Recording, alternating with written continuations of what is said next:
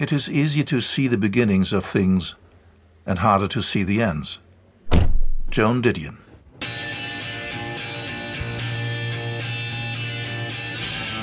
Die besten Geschichten über das Leben sind Liebesgeschichten, weil sich das Leben in ihnen unbezwingbar und unendlich anfühlt.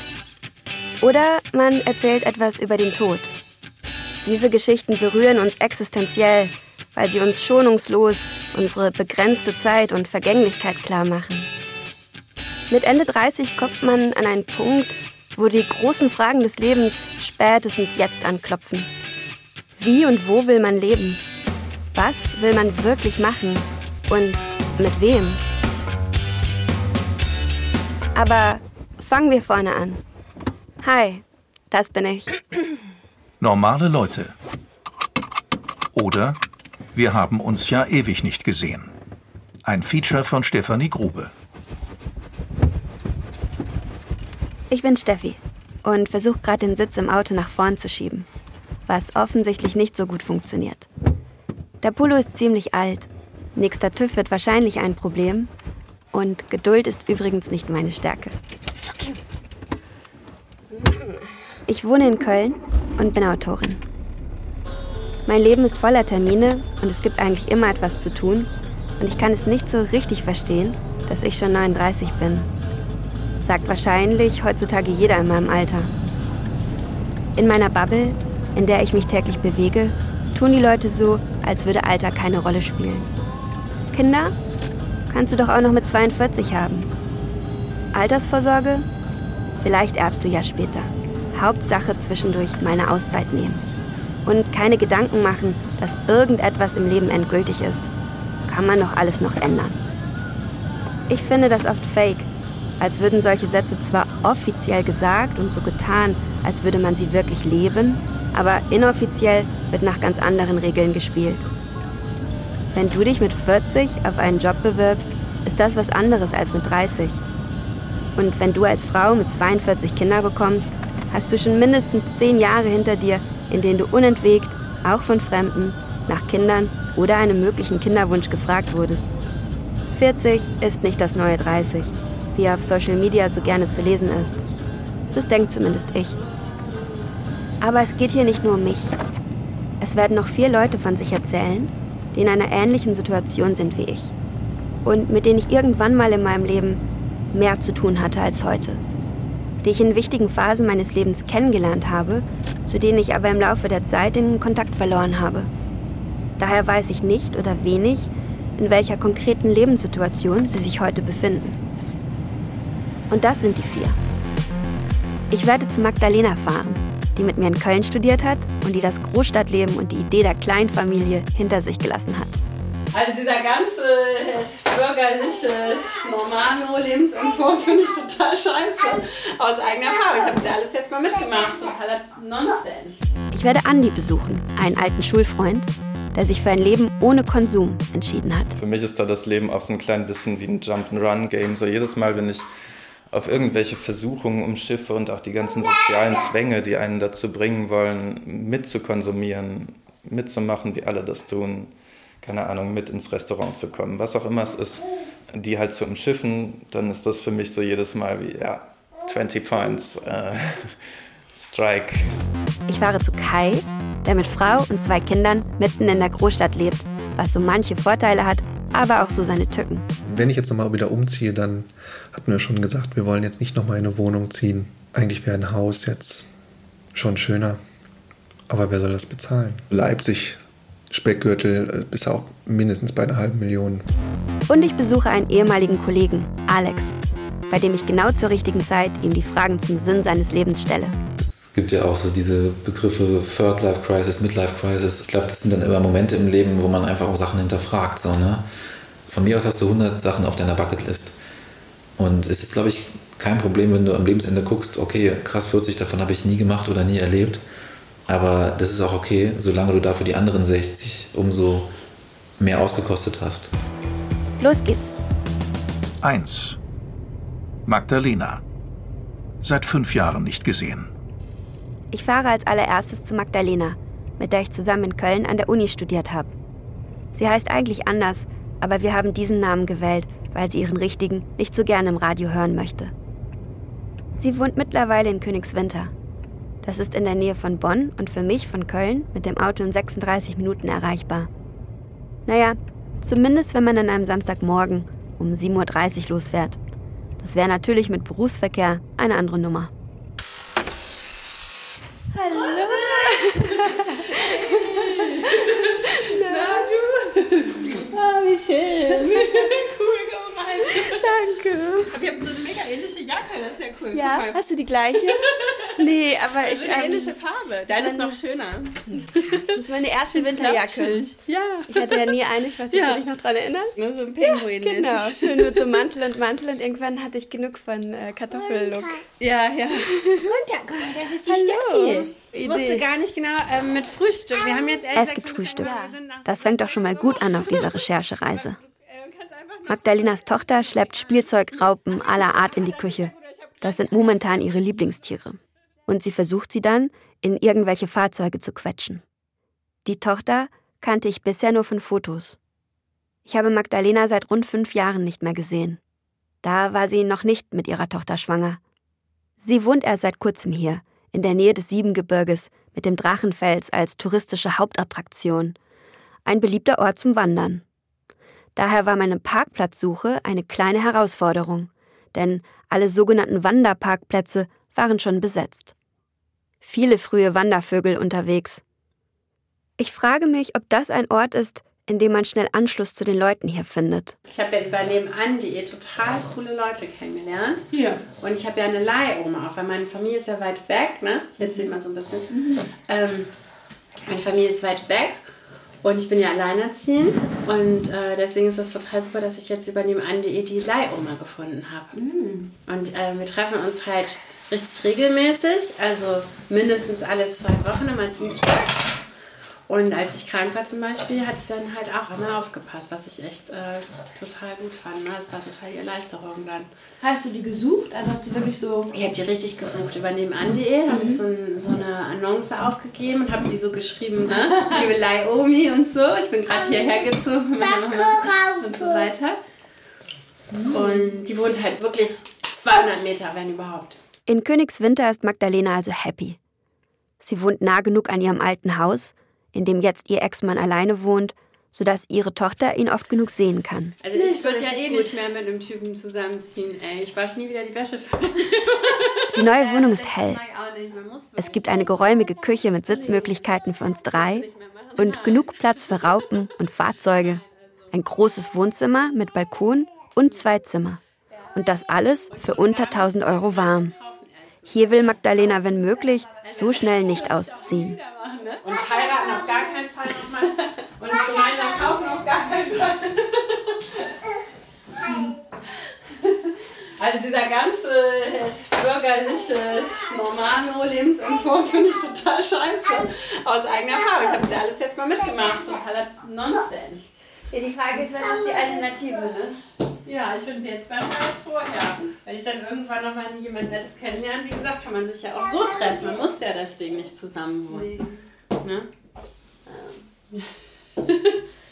Ja, irgendwie. Ich weiß auch nicht.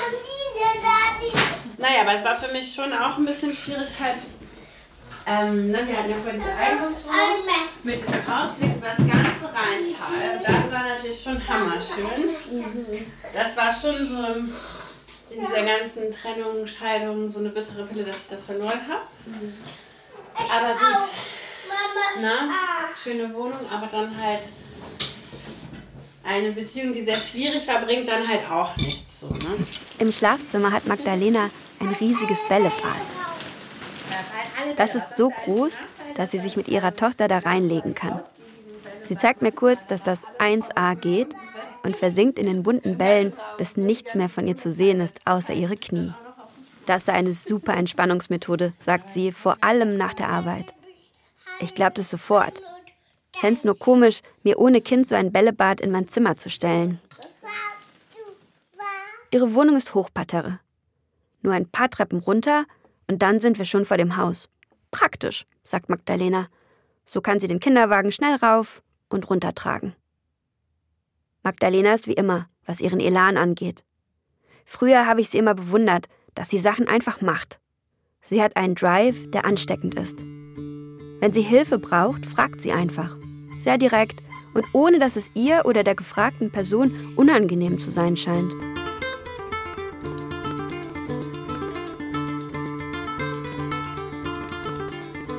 Ich habe mit Magdalena ein paar meiner schönsten Reisemomente in Brasilien verbracht. Wir haben beide ein halbes Jahr dort studiert und gearbeitet. Ich in dem Megamoloch Sao Paulo und Magdalena weiter im Norden, im wärmeren Fortaleza. Als ich sie dort besuchte, überredete sie mich an einem Abend, mit auf eine Foho-Party zu gehen. Ich meinte, wir können kein Foho. Das wird mega peinlich, lass das lieber nicht machen. Die beiden Deutschen, die nicht Foho tanzen können.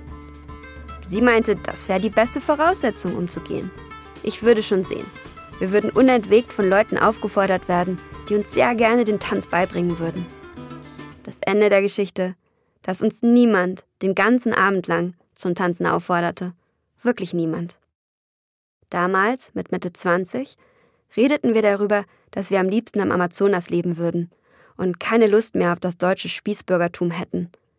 Jetzt spielen wir mit Magdalenas Tochter an einem kleinen Bach im idyllischen Wald in der Nähe des Siebengebirges. Ich fand es immer total, also auch im Amazonas fand ich es immer so also die Vorstellung davon war immer auch viel romantischer als ja, das, was dann tatsächlich da war. Mega.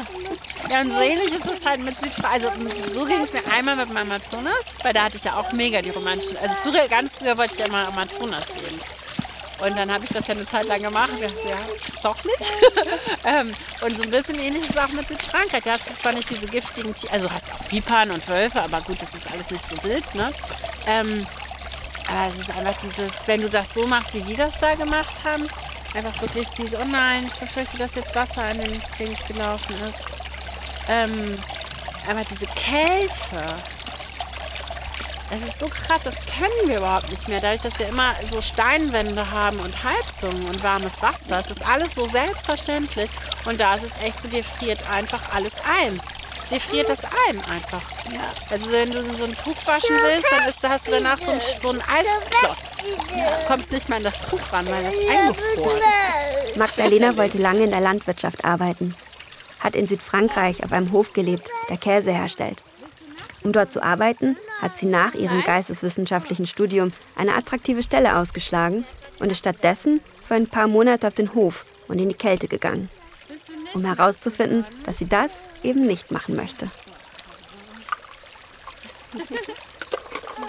Wir steigen einen kleinen Hügel hoch. Magdalena zeigt, wo man hier gut wandern könnte. Die Tochter ist vorne in der Trage. So kurze Touren kann man hier ganz gut machen. Was heißt kurze Touren? Ja, für so ein paar Stunden halt. Okay.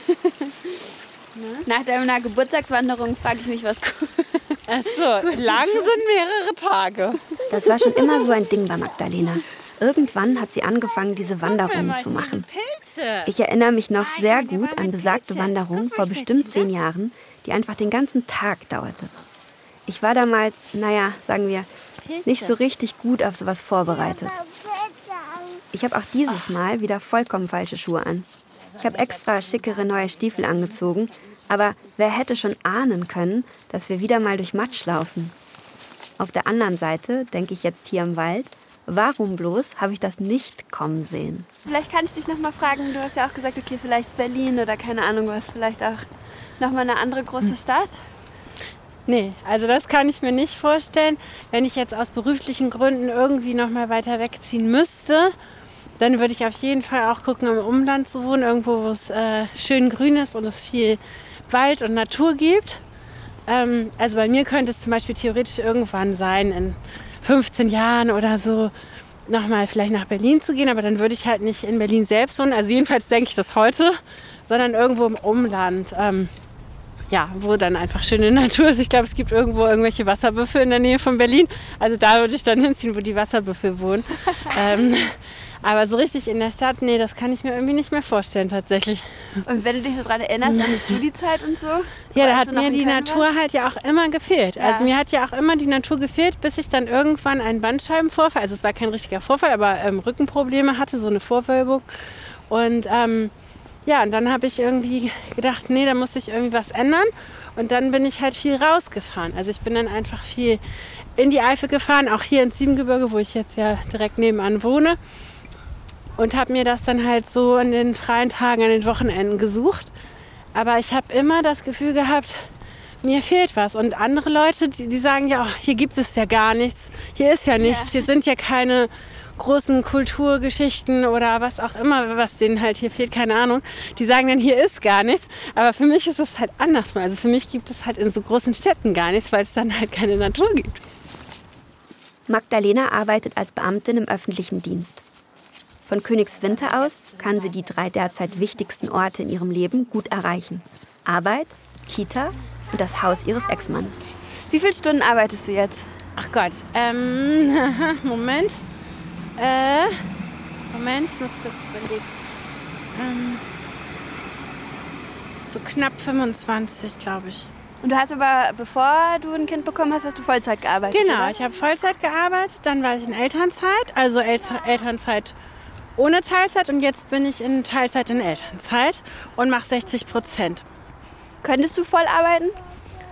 Ähm, mit Kind? Ja. Ähm, so wie mein Job ist, wahrscheinlich nicht, obwohl in meinem jetzigen Referat vielleicht schon, weil ich eine gute Kita habe. Also meine Kita geht immer bis 17 Uhr und freitags bis äh, 16 Uhr. Und dadurch, dass meine Tochter auch regelmäßig beim Papa ist, würde es wahrscheinlich irgendwie gehen, aber es wäre extrem stressig und ich würde mir das nicht antun. Mhm. Und, Ja. und vor allen Dingen würde ich das meiner Tochter dann auch nicht antun, weil die so schon genug Stress dann abbekommt. Es wäre also auf meiner alten Stelle, auf der ich Vollzeit gearbeitet habe, wäre es deswegen nicht gegangen, weil ich wirklich manchmal äh, bis 9 Uhr abends im Büro war. Und das geht dann natürlich nicht, auch nicht, wenn eine Kita bis 17 Uhr geöffnet hat. Und vermisst du das? Auch dieses vielleicht, also ich, es hat ja auch eine gewisse Attraktivität manchmal, ne? Bis irgendwie bis 9 Uhr zu arbeiten und wirklich irgendwie, weißt du, so was total Interessantes zu machen, wo man sich drin verliert und äh, mit dem man sich identifiziert. Vermisst du das? Also ich sag mal so ganz ehrlich, ich habe schon mehrfach geheult, als ich dann aufgehört habe auf der alten Stelle, weil das so viel Spaß gemacht hat. Es war auch oft sehr, sehr anstrengend, muss ich jetzt auch mal dazu sagen. Aber es hat eben auch sehr viel Spaß gemacht und ich habe mich damit total identifiziert. Jetzt ehrlich gesagt haben sich die Prioritäten mit Kind halt total verschoben. Ähm, Mäuschen Gleichspatz. Oh, Nuki. Aber es ist schon so, dass mich die, ich sag mal so, mich, mir, mir fehlt schon diese, diese super spannenden Themen und so dieser ganze Einsatz und das alles und auch ehrlich gesagt die spannenden Dienstreisen und ich habe ja auch viel mehr, äh, na gut, das hängt auch mit Corona zusammen, Veranstaltungen gemacht und dann halt Eröffnungsreden gehalten und all sowas. Ne? Ähm, das vermisse ich schon. Aber jetzt mit Kind würde ich es halt nicht machen wollen, weil das jetzt einfach äh, oder nur begrenzt. Ich, ich werde es ja auch noch machen, aber eben im begrenzten Rahmen. Und ja, jetzt wäre es halt auch einfach viel zu stressig sozusagen. Ne? Ja. Wenn man mit Magdalena redet, vergisst man schnell, was sie in den letzten Jahren alles an schwierigen Situationen gestemmt hat. Sie hat es, wie auch immer, geschafft, ihre Leichtigkeit zu bewahren. Sie sagt gerne über sich, sie sei ein Sonntagskind. Sie habe halt oft Glück in ihrem Leben. Ich würde sagen, ja, aber sie konzentriert sich auch auf das, was gut gelaufen ist. Magdalena hatte nach der Trennung tatsächlich kein Problem, als alleinerziehende Mutter mit Kind eine neue Wohnung zu finden. Auch dank ihres Status als Beamtin. Absurde Mietpreise hat sie natürlich dennoch erlebt. Und sie fragt sich, wie das wohl für jemanden wäre, der oder die nicht verbeamtet ist und alleinerziehend auf Wohnungssuche ist. Für mich zum Beispiel, als komplett Selbstständige, ist der Kölner Wohnungsmarkt ein Horror und nur über Beziehungen würde ich umziehen können.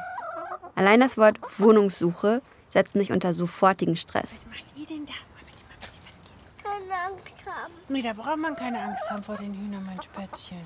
Nach der gemeinsamen Zeit schicken wir uns noch viele Sprachnachrichten. Wir bleiben in Kontakt. Magdalena schickt mir Wohnungen in Königswinter und Umgebung, die etwas für mich sein könnten. Hallo Frutze. Die Wohnung ist halt natürlich mega hammergeil. Also wirklich, die Lage auch. Ähm, die Wohnung voll groß, dafür ehrlich gesagt ziemlich preisgünstig und mit Garten. Mehr Natur. Das ist viel besser, sagt sie. Du wirst schon sehen. 2. Andi. Seit 15 Jahren nicht gesehen. Nächste Station Köln Hansaring. Ich wohne im Kölner Norden. Nicht so viel Natur. Aber Altbau, Badewanne und Balkon. Von meiner S-Bahn-Haltestelle bin ich in exakt einer Stunde und 36 Minuten bei Andi. Wenn die Bahn nicht verspätet ist. Oder ausfällt.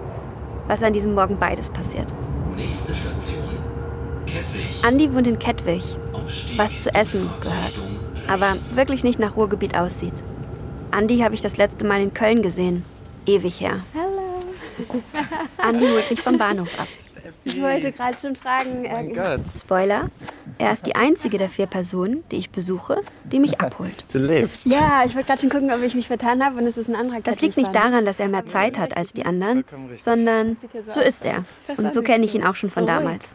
Boah, wie viele Jahrzehnte waren das jetzt? So anderthalb? Er hatte mir per WhatsApp geschrieben, ich würde dich dann vom Bahnhof abholen, auch wenn das nicht nötig ist. Toll, dich mal wieder zu sehen. Typisch Andi. Er hebelt quasi jeden Einspruch direkt schon vorher aus. Und außerdem, wer holt einen heute schon noch vom Bahnhof ab? Sollen wir los? Es ist direkt so wie früher. Das ist schon äh, ein kleineres Städtchen. Kommt uns manchmal vor wie ein Dorf, wenn man immer dieselben Nasen sieht, so ungefähr. Ist es so? Aber Ja? ja, in den, also in der Straße, in der wir vorher gewohnt haben, jetzt bis vor einem Jahr ist das total so. Ich weiß nicht, wie viel Zeit du so hast ungefähr heute. Vielleicht können wir gleich noch einen kleinen Spaziergang machen. Ja. Es gibt ja auch ein paar echt sehenswerte Ecken.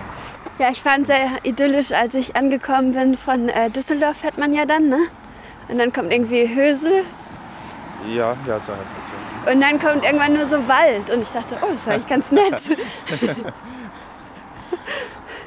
Vorher war Da nur so. jetzt also. Ja, genau. Ich dachte so, ach. Ja, schon. Also man macht sich ja dann schon irgendwie, denkt man so, wie wohnen die Leute?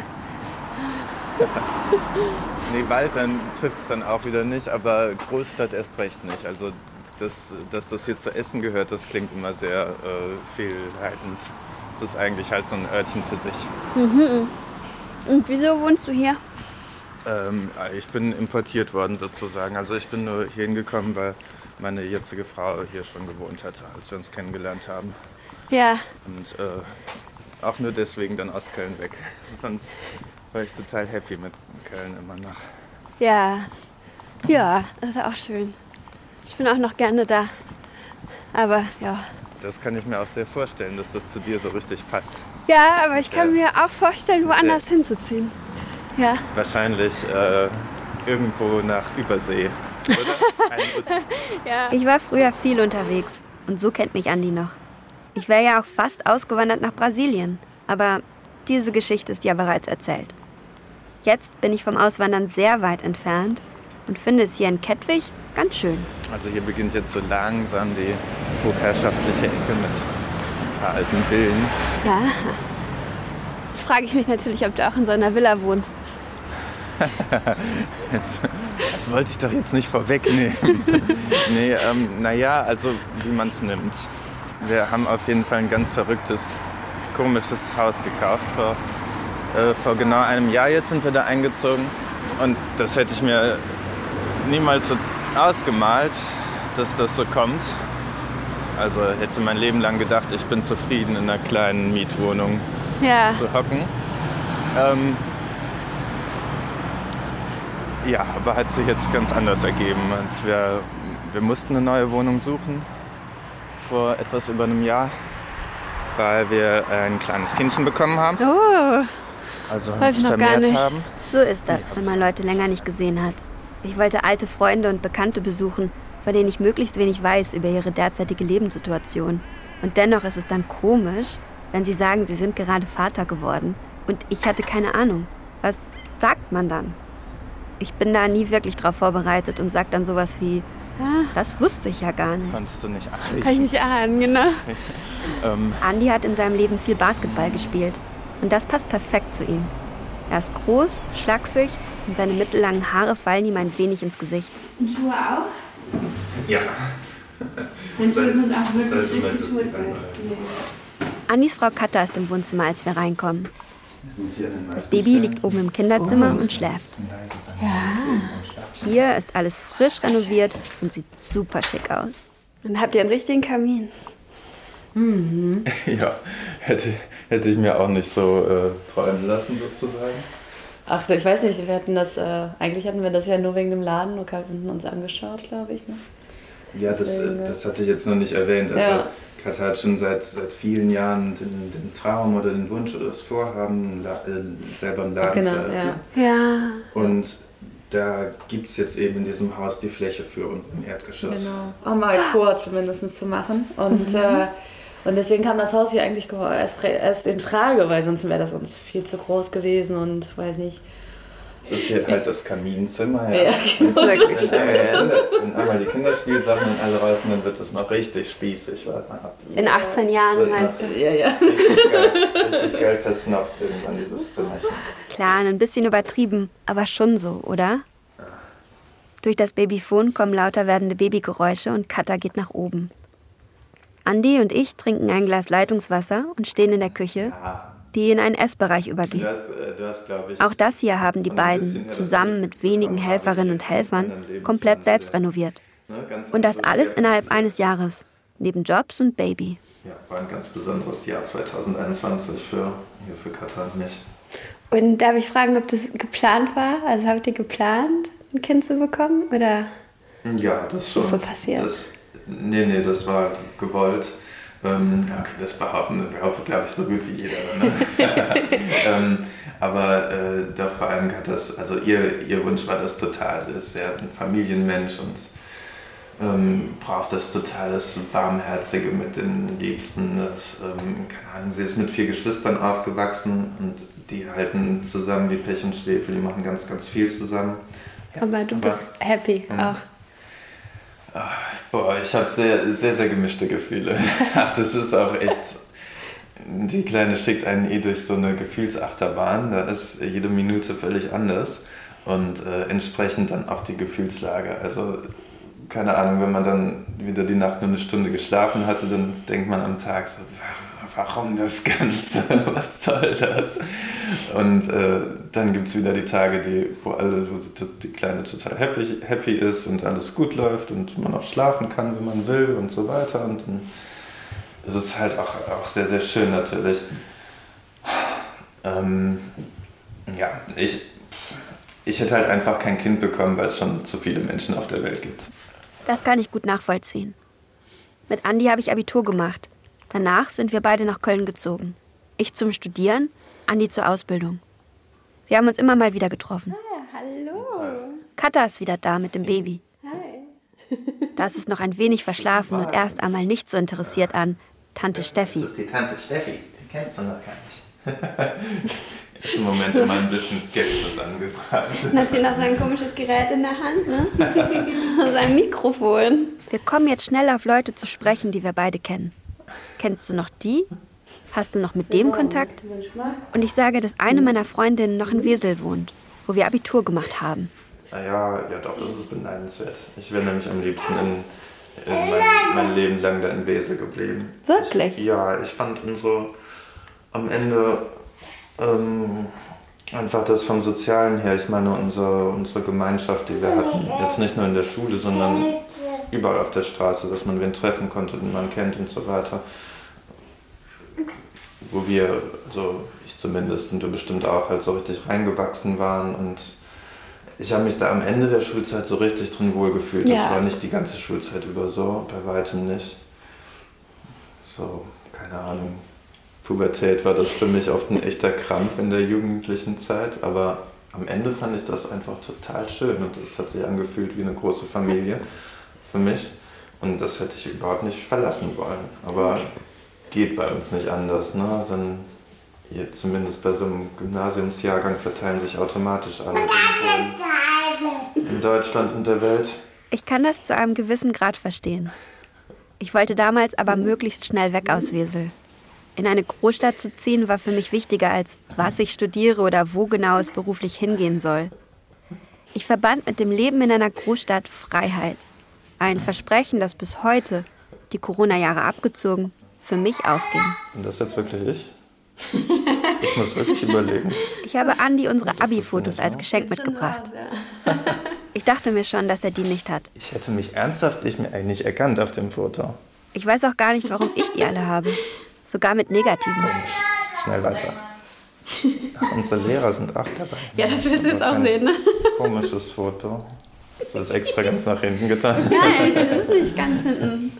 Ja. Das, das T-Shirt da drunter, das hast du, glaube ich, sogar fast noch. Habe ich auf jeden Fall immer noch gesehen. Eindeutig erkennbar, oder? Definitiv. Und du hast sogar so einen ähnlichen Bart halt doch immer. unser Abi-Motto war ja psychisch labil. Ne? Ja. Deswegen hast du dir halt alle Mühe gegeben, nicht erkannt zu werden. Den Abi-Pulli hat er immer beim Renovieren getragen. Ja, ich habe den tatsächlich weggeschmissen irgendwann. Nee, der hat den noch. Hat den noch. Passt sogar noch rein. Das ist Ja. noch ein bisschen kurz geworden, glaube ich, ne? Ein bisschen. Ja, das bisschen. Mit Andy war ich mein erstes und einziges Mal bei Rock am Ring. 2008. Ausverkauft. Mit 90.000 Leuten. Headliner waren Rage Against the Machine und Metallica. Für mich war der allerwichtigste Act aber die Baby Shambles. Auch wenn alle sagten, sie würden nicht kommen, so wie immer.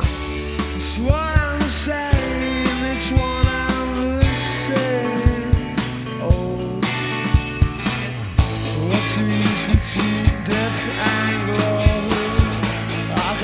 Mitten in der Nacht, Andy war schon im Zelt, viereinhalb Stunden später als geplant, hatte sich mein Warten dann doch gelohnt und ich konnte den sichtlich nicht so sicher auf den Beinen stehenden Pete Doherty von nah bewundern. Pete Doherty verkörperte für mich Widerstand. Nicht so sein wie die anderen. Und damit Erfolg haben.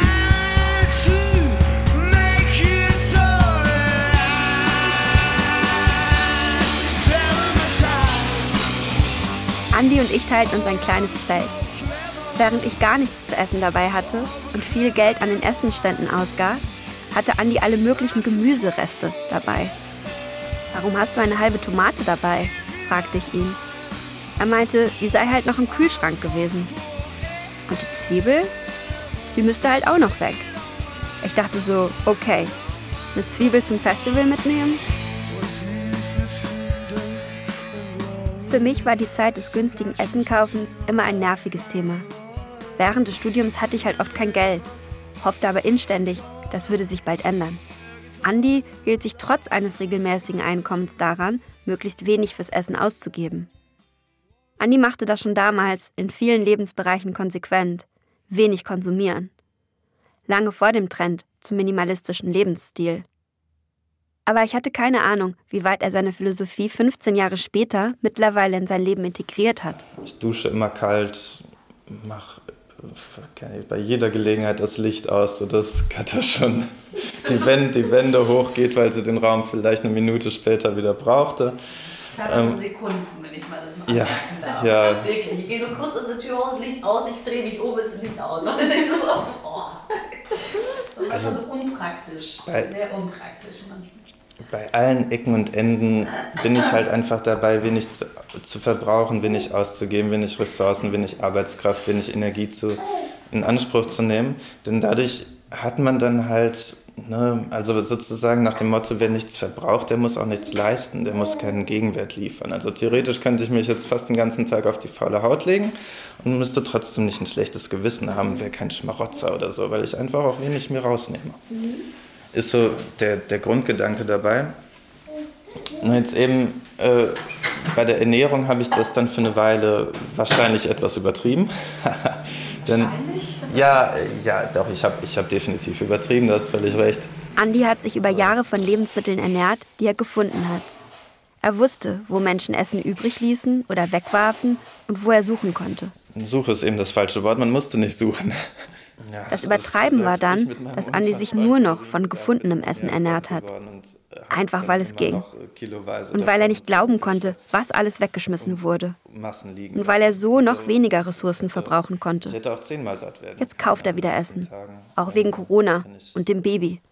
Aber wenig zu konsumieren ist für ihn immer noch moralische Pflicht. Auf bestimmte Dinge zu verzichten, macht einen auch viel freier. Am besten halt sich komplett davon zu lösen, von dem Verlangen, äh, sich irgendwas kaufen zu wollen, so das, Glück im Außen zu suchen, sich, sich mit irgendeinem Konsum, irgendeiner Ware, Dienstleistung, was auch immer, ähm, dem neuesten Parfum oder sonst was, was auch immer, es ist eine sehr, sehr weite Palette, sich damit ja, irgendwelche Annehmlichkeiten, Vorteile zu kaufen, die letztendlich, naja, höchstens ein sehr, sehr oberflächlicher Erfolg sind und eine sehr, sehr kurzfristige Befriedigung bieten können. Das sagt ja nicht nur Andi.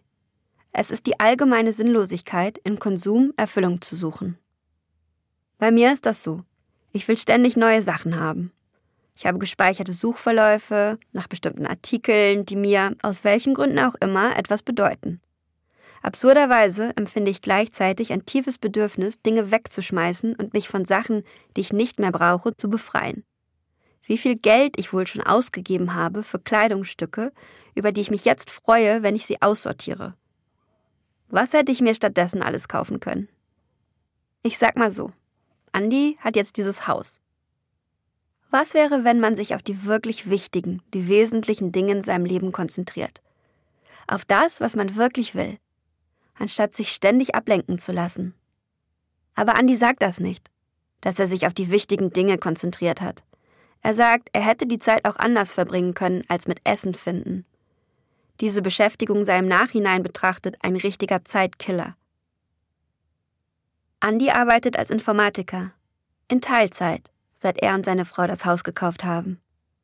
Seine Firma macht das ohne Probleme möglich. Katha wird nach der Elternzeit nicht mehr in ihren Job zurückgehen, sondern das Café unten im Haus aufmachen. Ja, und wir haben halt hier jetzt noch einiges zu renovieren. So zeige ich dich gleich am besten mal kurz rum.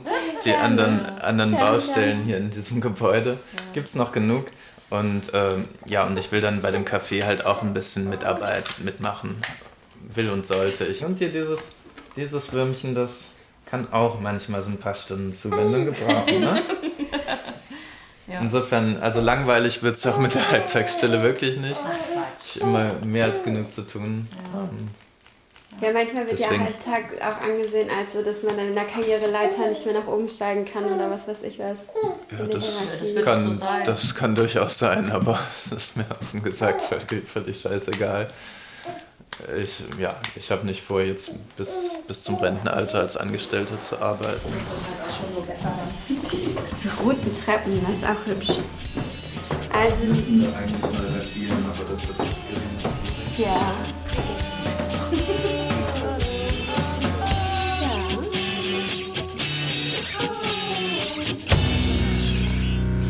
Drei. Kai. Seit fünf Jahren nicht gesehen. In meinem Keller in Köln habe ich eine große Ikea-Tasche mit all meinen Fotos. Vollkommen unsortiert liegen da Fotoalben und lose Fotos durcheinander. Ist jetzt nicht die beste Ordnung, schon klar. Als ich die Abi-Fotos für Andi rausgesucht habe, fand ich auch ein altes Schulfreundebuch von Kai.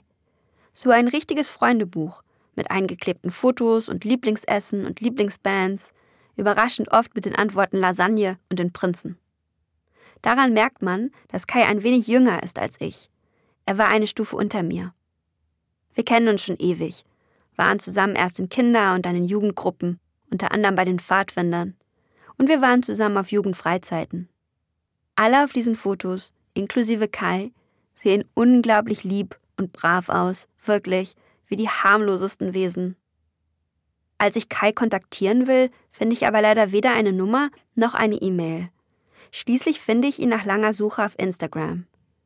Dabei ist unser letztes Treffen gar nicht so lange her. Vor rund fünf Jahren haben wir uns in Leipzig im Park getroffen. Als er mir schrieb, ich könne vorbeikommen, buchte ich direkt das Zugticket nach Leipzig. Dann erst fiel mir ein, vielleicht ist er umgezogen. Wohnt jetzt sonst wo. Auf dem Land zum Beispiel. Als ich das Kai erzähle, sagt er, schön wär's. Hi, Hi, zweite Etage. alles klar.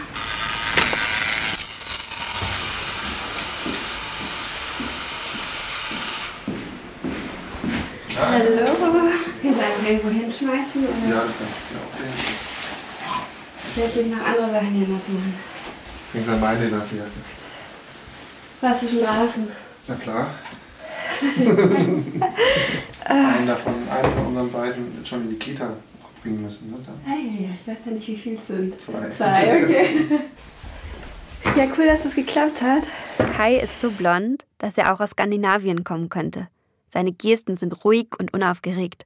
Das waren sie schon immer. Kais Frau kommt kurz rein. Sie hat ein Baby auf dem Arm.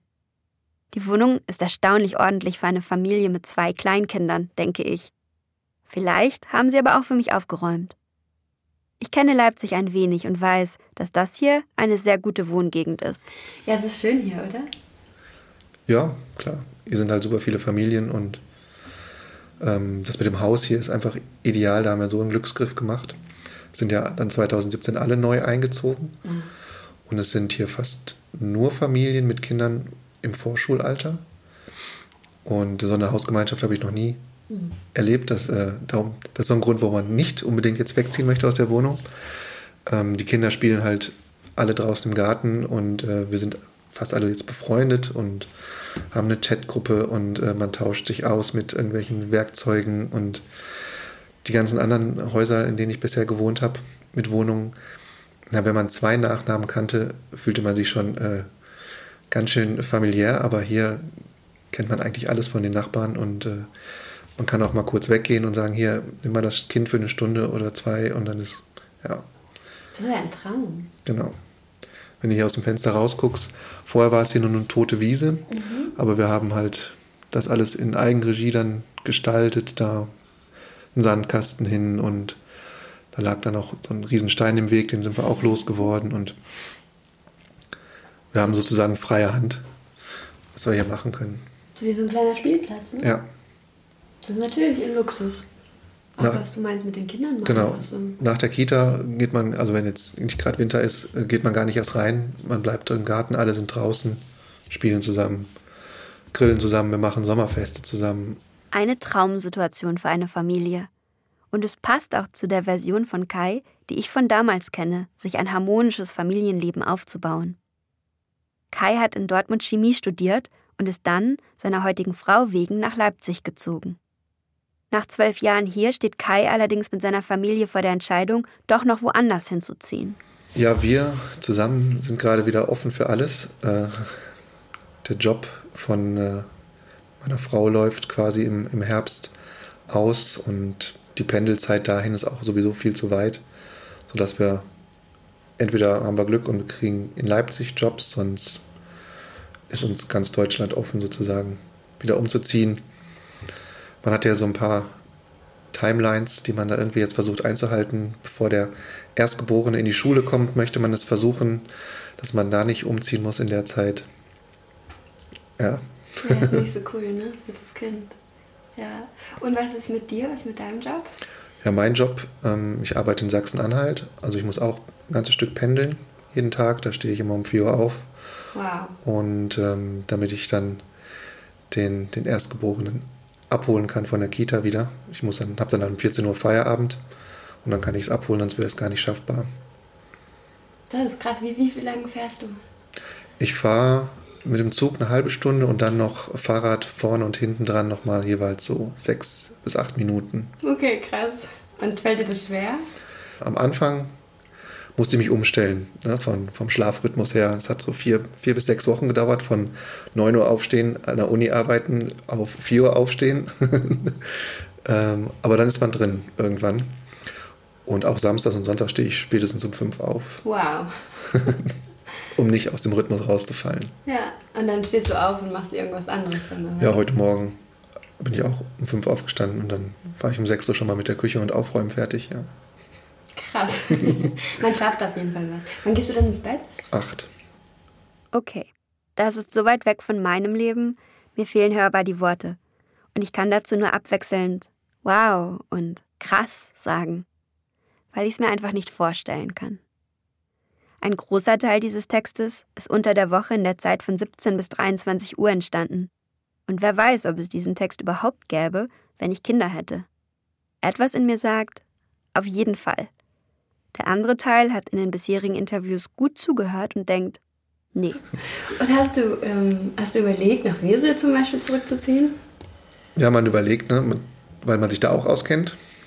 Aber ich glaube nicht, dass ich da nochmal wieder so richtig Anschluss finden würde. Die Leute, die da geblieben sind, ich glaube, mit denen würde ich nicht mehr so ganz leicht äh, anknüpfen können wie vor, vor der, in der Zeit, wo ich noch zur Schule gegangen bin. Es wird dann irgendwann mal ein Haus über sein da. Aber da würde ich, glaube ich, auch nicht einziehen. Mhm. Ja, geht mir ähnlich. Und natürlich steckt in dem Umzug auch der Gedanke, Also wenn ich jetzt nochmal wieder umziehe, dann hatten wir schon gesagt, wir wollen jetzt nicht nochmal in eine Wohnung ziehen. Mhm. Eigentlich wäre ein Haus jetzt schon schöner. Aber wer soll das bezahlen? Das ist das Ding, ja. Ich meine, man kann ja auch zur Miete in einem Haus wohnen, ne? Ja. Aber eigentlich möchte man das Geld nicht mehr rauspfeffern für jemand anderen. Auf der anderen Seite ist es, ich weiß nicht, wie es hier ist, aber ich habe natürlich viele Freundinnen, die auch in Köln gucken oder Köln und Umgebung und es ist einfach, wie du schon sagst, unbezahlbar. Ja, also Leipzig, Speckgürtel, äh, ist auch mindestens bei einer halben Million für ein Haus. Dieser Eigenheimwunsch, der hat natürlich auch viel mit der Generation unserer Eltern zu tun, in der ein eigenes Haus alles bedeutete und noch für viele erschwinglich war. Wir kennen beide den Traum Eigenheim, weil wir in einem aufgewachsen sind. Im Wohnzimmer hat Kai einen Familienstammbaum mit Fotos an der Wand zusammengestellt. Das sieht schön aus. Mit den Fotos der beiden Kinder ganz unten, darüber Fotos von Kai und seiner Frau, darüber die jeweiligen Eltern, darüber die Großeltern und schließlich die Bilder der Urgroßeltern ganz oben. Insgesamt 32 gerahmte Fotos hängen neben und untereinander und vereinen verschiedene Welten, die sich irgendwann, irgendwo in der Realität getroffen haben. Ob es für ihn wichtig sei, wo man herkommt. Nachdem er sich mehr mit seinem eigenen Stammbaum beschäftigt habe, sagt Kai, wollte er unbedingt seinen Nachnamen an die Kinder weitergeben. Das sei ihm vorher gar nicht so wichtig gewesen. Und das Älterwerden, was uns dich stresst? Oder? Mich stresst es nicht. Ich, ich sehe immer noch sehr jung aus. Ne? Ich bin das noch nicht, noch nicht, äh, ich sehe noch nicht aus. Ja, ich habe mich heute Morgen nochmal rasiert. Das ist okay, was kann ich tun? Äh, Also bin zwar jetzt auch 37, aber andere, die mich noch nicht kennen, die halten mich oft für jünger. Das ist okay. Das, da fühlt man sich ein bisschen gut. Die körperlichen Gebrechen sind auch noch nicht so ausgeprägt. Klar, man kann nicht mehr drei Tage lang trinken. Man kann nur noch ein halbes Glas Wein trinken und am nächsten Tag Kopfschmerzen haben. Nicht das Schlechteste. Ja, ist okay. Vielleicht auch gut. Aber es stresst mich jetzt nicht so. Ne? Also gerade als die, seit die Kinder da sind, ähm, finde ich das mit dem Älterwerden gar nicht mehr schlimm. Also weil man hat so sein, seine Jugend quasi so ein bisschen abgegeben an die Kinder und die erleben jetzt nochmal und man weiß, was die alles erleben werden und ja, da fühle fühl ich mich einfach eigentlich gut mit und äh, ich kann das Ganze dann betreuen aus der, der weisen Perspektive. Klingt richtig gut. Und ist es so, könntest du dir ein Leben ohne Familie vorstellen? War das mal eine Option? Ähm, nee, war eigentlich keine Option. War immer schon irgendwie der Gedanke, so, wenn ich das fertig habe, dann Kinder oder so. Kai erinnert mich an den Teil in mir, der immer jünger und fitter aussieht, als ich eigentlich bin. Den, der mit Ruhe und Geduld eine Menge schaffen kann, selbst regelmäßig um 4 Uhr aufstehen. Mir geht's mit dem Älterwerden ein bisschen wie Kai. Die Leute, die mich nicht kennen, halten mich für jünger. Und ja, dann geht's einem ein bisschen gut. Was natürlich totaler Quatsch ist, also dass man das als Kompliment sieht. Denn das heißt auf der anderen Seite eben doch, dass man sich fürs Älterwerden schämt. Oder es zumindest zu vermeiden versucht. Was aussichtslos ist, wie wir alle wissen. Meine ganze Jugend über habe ich gedacht, wenn ich aus Wesel wegziehe, dann fängt das richtige Leben an. Und heute schaue ich zurück auf eine Zeit, die ganz schön unbeschwert war.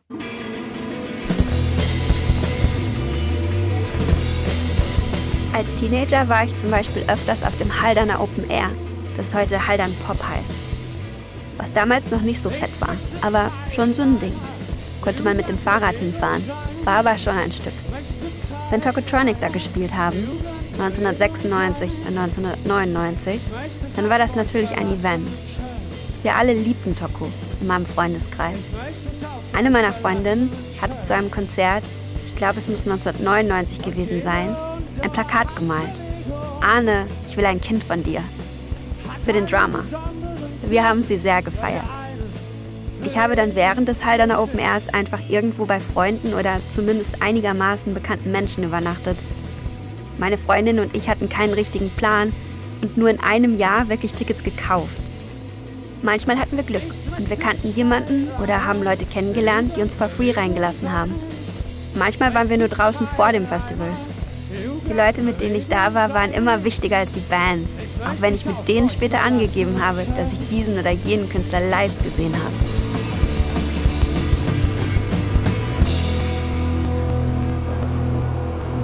4.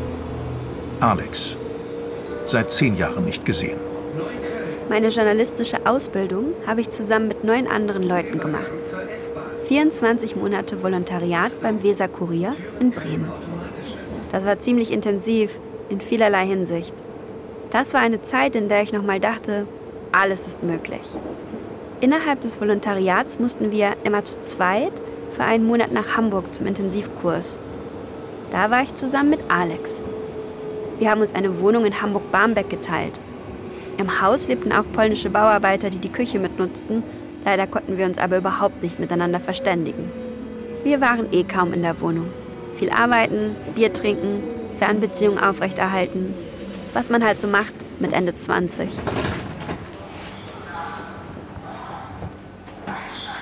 Ich bin in Berlin. Ein Jogger macht mir die Tür zu Alex Haus auf. Später wird sich herausstellen, dass es Alex Nachbar ist, der sich schon mal beschwert, weil es zu laut ist. Ich halte die Tür auf und klingel trotzdem. Ich weiß ja gar nicht, wo ich hin muss. Steffi? Hi. Hi, grüß dich. Äh, ganz oben links, bitte. Okay.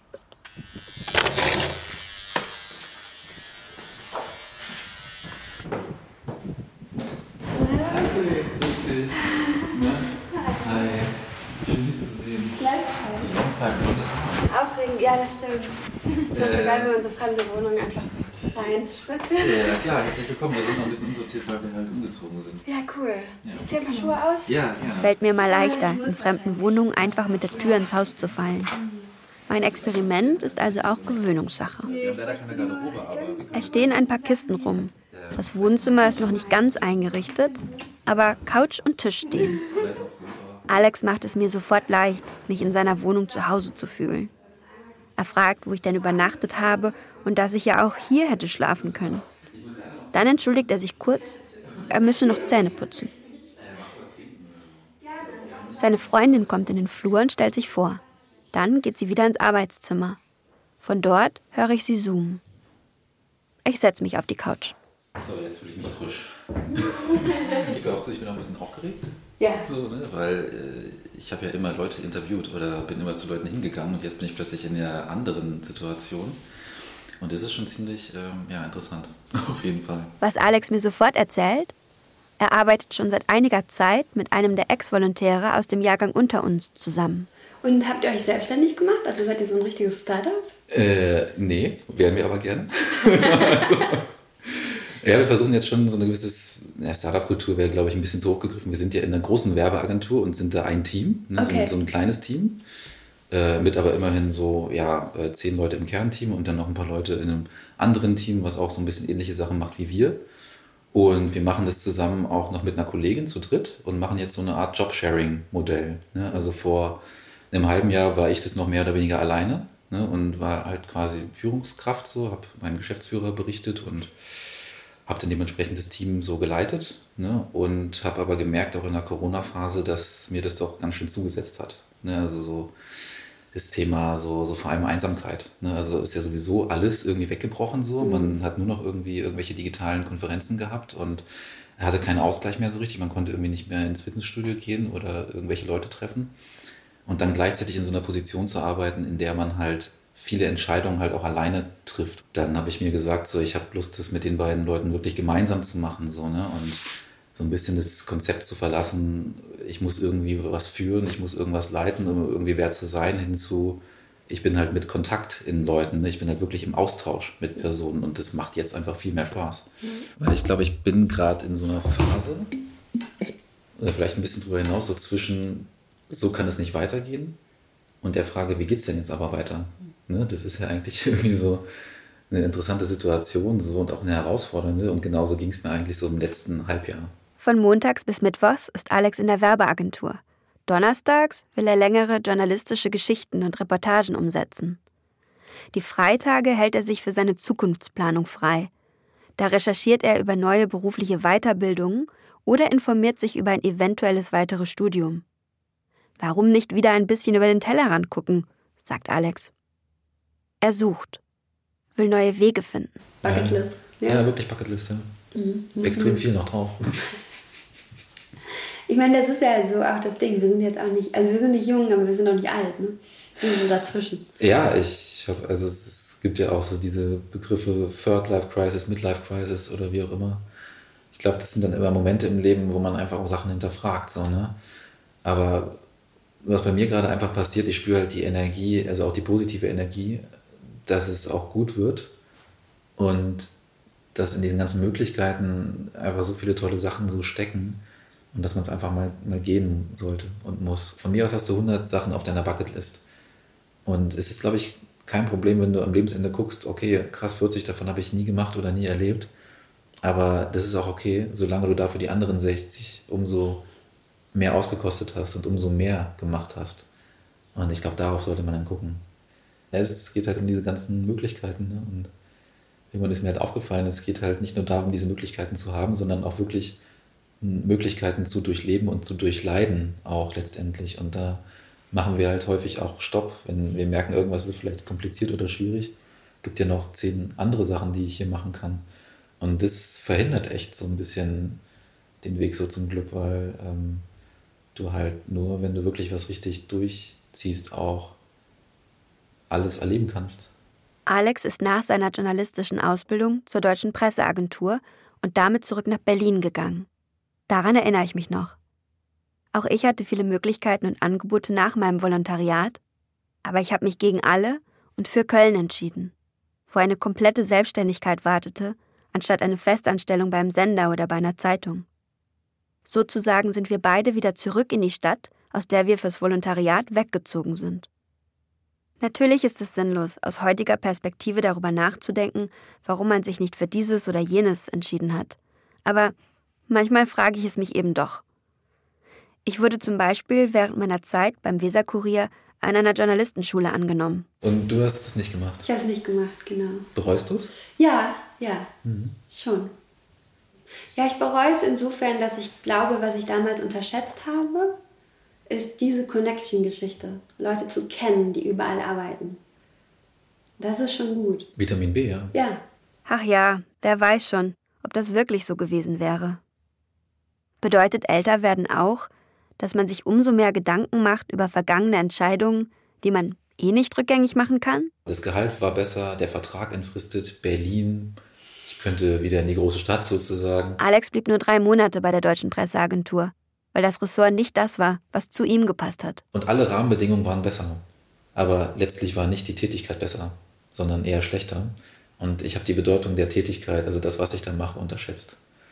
Dann war ich aber sehr schnell happy in meinem neuen Arbeitsumfeld und auch mit diesem Spirit, der da geherrscht hat, was für mich ein kompletter Tapetenwechsel war. Also von, von der Zeitung oder vom Journalismus rüber zu gehen in die Werbeindustrie ist wirklich ein absolut krasser Kulturschock. Da sind dann plötzlich Leute, die irgendwelche Langmäntel tragen und irgendwelche Ohrringe halt haben, Tattoos und die auch ganz anders reden, irgendwie so viel hipper, cooler sind so und auch das kann man ja auch auf jeden Fall auf eine Art kritisieren. Ne? Das ist halt auch so ein bestimmter Menschenschlag, ne? aber das hat mir in der Phase richtig gut getan. Ja? Also ich habe da gemerkt, da kann ich auch irgendwie ich selbst sein, so ich kann irgendwie positiv sein, richtig cool und habe das einfach komplett genossen und habe auch diesen ganzen äh, Agenturklimbim halt mitgemacht von irgendwelchen Partys auf irgendwelchen Dächern und äh, irgendwie weggehen und äh, einfach dieses Agenturleben feiern. Irgendwann kommt man dann auch wieder dahin, okay, äh, was mache ich hier genau? So, ne? Was ist die Tätigkeit und was macht mir daran Spaß, was macht, macht mir daran keinen Spaß? Ne? Nach gut zwei Stunden erzählt mir Alex, dass seine Freundin im siebten Monat schwanger ist. Deswegen seien sie auch gerade umgezogen. Damit bin ich, das konnte ich natürlich nicht wissen am Anfang der Recherche, die einzige, die keine Kinder hat oder erwartet. Alex hingegen hadert gerade ein wenig mit der bürgerlichen Welt, in die er gezogen ist. Ist es so ein gut bürgerliches Viertel? Also ich meine, hier, wo ihr wohnt, ja auf jeden Fall, ne? Aber Ja, also ein so Nachbar, hat, drumherum? Nachbar hat hier gesagt, äh, wissen Sie was, wir genießen ja hier diese Totenstille. Und da denke ich, so Totenstille ist das Wort, was ich mit Friedhöfen verbinde, was ich überhaupt nicht erstrebenswert finde. Und sondern ich will hier halt leben. So, ne? Und äh, der Nachbar hat auch schon, schon geklingelt hier, weil wir irgendwie so laut sind oben. Und ich habe mir jetzt auch so äh, Panduletten gekauft, so die krass den Schall isolieren. Ne? Wo, der, gut. wo der Fuß so krass einsinkt, dass man gar nichts hört. Und man muss sich halt auch arrangieren. Vom Wohnzimmer aus kann man auf eine Art Minipark im Innenhof schauen. Alles sehr ordentlich und schön. Ob wir zum Abschied dahin gehen können? Ich würde mir gern diesen kleinen Park anschauen. Klar. Kommen wir denn in den Hof? Äh, erstmal raus. Achso, ich dachte, wir können jetzt hier direkt irgendwo hin. Genau, nee, leider nicht. Das ist nur Uiuiui. Wow. Ich glaube, wir gehen nur kurz raus. Es ist so richtig, richtig schön nass kalt. ja. Ja, bestes Wetter, ne? Mhm. Jetzt habe ich die ganze Zeit vermieden, das Wort Generation zu erwähnen. Ich denke, man kann eh schon schlecht für unterschiedliche, andere Menschen sprechen. Wie sollte man dann für eine Gruppe von Menschen sprechen, die sich nur in einem groben Zeitrahmen die Geburtsjahre teilen? Aber mit diesen vier Leuten hier habe ich einen entscheidenden Teil meines Lebens verbracht. Bewusst oder unbewusst spiegle ich mich in ihnen. Ich sehe, was und wie mein Leben auch sein könnte. Ich hätte mich für ein ganz anderes Studium entscheiden können. Und mein Arbeitsleben wäre vermutlich ein anderes. Ich hätte sparsamer leben können, weniger Ressourcen verschwenden, hätte rausziehen können oder schwanger werden, eine Familie gründen und oder mich wieder scheiden lassen. Hätte, hätte. Kleine Mini-Biotop. Sie ist so ein Eingang in so eine andere Welt. Schon irgendwie, ne? Ja. Sieht auch ein bisschen anders aus als von innen. Ja. Das hier ist auch alles, muss man sagen, äh, hier darfst du nichts verändern. Ne? Das ist auch der längste Mietvertrag, den ich jemals irgendwie so hatte, mit so 15 Seiten. ne? Irgendwie darfst halt, also die, die Farben hier am Balkon. Geht nicht, halt, ne? Äh, kann man nichts verändern. Äh, baulich innen drin auch nicht. Also es ist alles wirklich sehr, ist ja auch UNESCO-Weltkulturerbe hier, ne? Ja, okay. Tatsächlich. Sieht auch sehr, also ich meine, es sähe halt auch einfach nicht mehr so gut aus, wenn die Balkone nicht so gleich sind, nicht wahr? Mhm. Was tun, wenn man aus der Bürgerlichkeit und den eigenen Ansprüchen und Erwartungen von früher einfach nicht rauskommt? Unser Leben ist voller Vorschriften und Warnungen, voller bürokratischer Briefe vom Finanzamt und der Rentenkasse. Und auf einmal ist das unser Leben. Da kann man noch so viel jünger aussehen, als man ist. Mir fällt dazu ein Zitat ein, das auf Instagram viral gegangen ist und das auf Deutsch ungefähr so geht. Es ist so frustrierend, dass wir nur diese eine Chance haben, auf dieser Erde zu leben. Und die Menschheit wählt Steuern und Kredite abbezahlen und Umweltverschmutzung. Anstatt sich im Ozean treiben zu lassen, das zu essen, was wir anbauen können und uns zu entspannen. Ja, sehr schön. Kommen wir noch zu diesem. Ja, unbedingt. Was ist es? Ein Pond. Ein Pond? Ja. Ja? Sagt man sowas nicht? Ich weiß es nicht, ich kenne das Wort gar nicht. Ein Pond. Ich dachte, man Schön. sagt das zu so angelegten kleinen Seen. Ja. Man sagt immer, Menschen bereuen am Ende ihres Lebens das, was sie nicht gemacht haben. Das Problem ist, dass man das immer nur im Nachhinein feststellen kann. Und nicht im Moment der Entscheidung. Da steht ja kein Schild. Achtung, diese Entscheidung ist wichtig. Und Sie werden noch in zehn Jahren darüber nachdenken, welchen Weg Sie jetzt einschlagen. Aber vielleicht sind gar nicht diese Entscheidungen so wichtig, sondern die Menschen, mit denen man zusammen ist. Denn, und das denke ich gerade, während ich mich von Nachbarn hier im Biotop beobachtet fühle, die bestimmt hinter den Fenstern und den Gardinen stecken. Hauptsache nicht wieder die Kontakte verlieren. Hauptsache nicht so tun, als wäre das nicht machbar, weil keine Zeit da ist, weil so viel zu tun ist.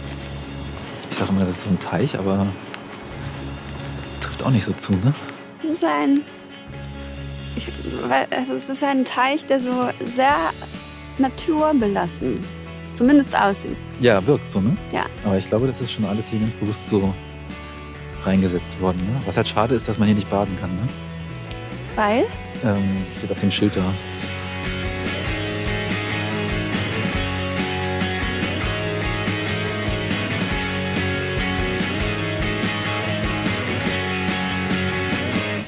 Jetzt bloß nicht denken, wir wären nicht doch in den Pond gesprungen. Normale Leute. Oder Wir haben uns ja ewig nicht gesehen. Ein Feature von Stefanie Grube. Es sprach die Autorin. Regie Wolfgang Sesko. Technische Realisation Eva Garte und Kai Poppe. Redaktion Tobias Nagorny. Eine Produktion von Radio Bremen 2022.